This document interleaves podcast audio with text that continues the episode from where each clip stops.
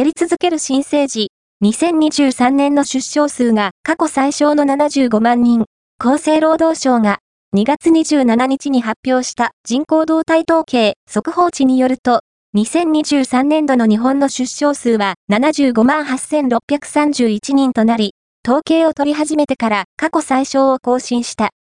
出生数は、第一次ベビーブームの1947年からの3年間に、年間約260万人を記録したが、2016年に100万人を割り込むと、減少の一途をたどり、2023年度は、前年から5.1%の減少となった。